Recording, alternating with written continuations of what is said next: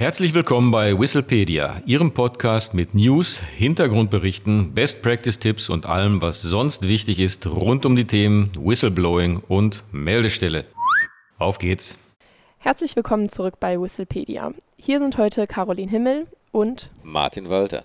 Unser heutiges Thema ist Whistleblowing und Hinweisgebersysteme im aktuellen Koalitionsvertrag. Ein in der Tat aktuelles Thema, denn der Koalitionsvertrag 2021 bis 2025 zwischen der Sozialdemokratischen Partei, also der SPD, zwischen Bündnis 90, die Grünen und der FDP liegt ja erst wenige Tage vor. Und äh, er thematisiert im großen Kapitel Unternehmensrecht ganz explizit das Thema Whistleblowing. Und äh, am besten, ich zitiere das einmal, wir finden das, wenn Sie nachlesen wollen, im Koalitionsvertrag auf Seite 111, also jetzt das Zitat. Wir setzen die EU-Whistleblower-Richtlinie rechtssicher und praktikabel um.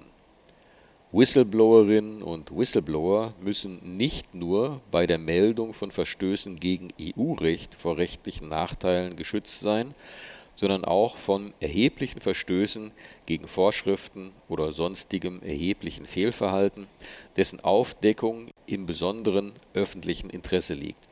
Die Durchsetzbarkeit von Ansprüchen wegen Repressalien gegen den Schädiger wollen wir verbessern und prüfen dafür Beratungs- und finanzielle Unterstützungsangebote. Soweit also das Zitat. Und äh, man kann klar sagen, damit ist natürlich entschieden, äh, dass es auch in Deutschland ein Hinweisgeberschutzgesetz geben wird. Und äh, was positiv ist, äh, ist, dass der Hinweisgeberschutz nicht nur für Meldungen gegen Verstöße gegen das EU-Recht gelten wird.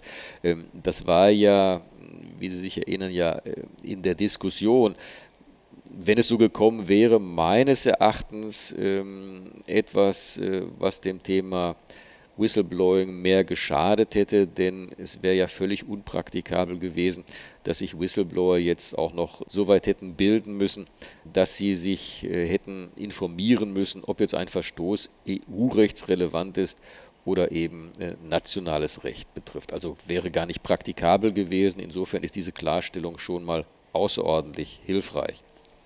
Äh, unklar ist es noch, ob es zu Änderungen am bereits vorliegenden Referentenentwurf kommen wird.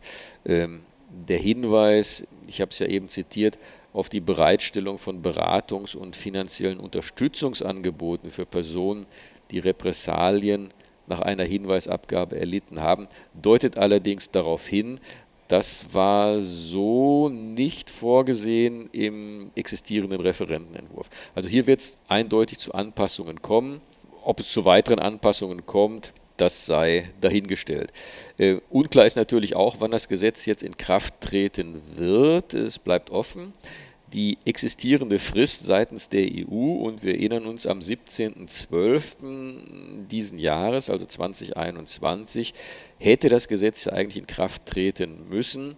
Das ist natürlich jetzt nicht mehr haltbar, aber es deutet darauf hin, dass das natürlich etwas ist, was äh, der Koalition wichtig ist und äh, eine schnelle Umsetzung erfordern wird.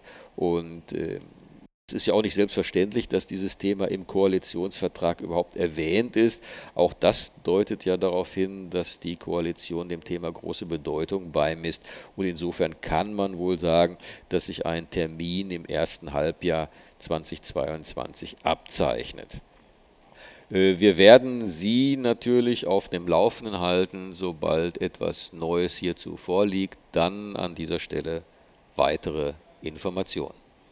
Vielen Dank, Martin. Wenn Sie Anmerkungen oder Fragen haben, schreiben Sie uns gerne unter podcast.hinweisgebersystem24.de. Und wenn Sie mehr über das Thema Whistleblowing erfahren wollen, besuchen Sie uns gerne unter der Website hinweisgebersystem24.de. Vielen Dank und auf Wiederhören. Auf Wiederhören.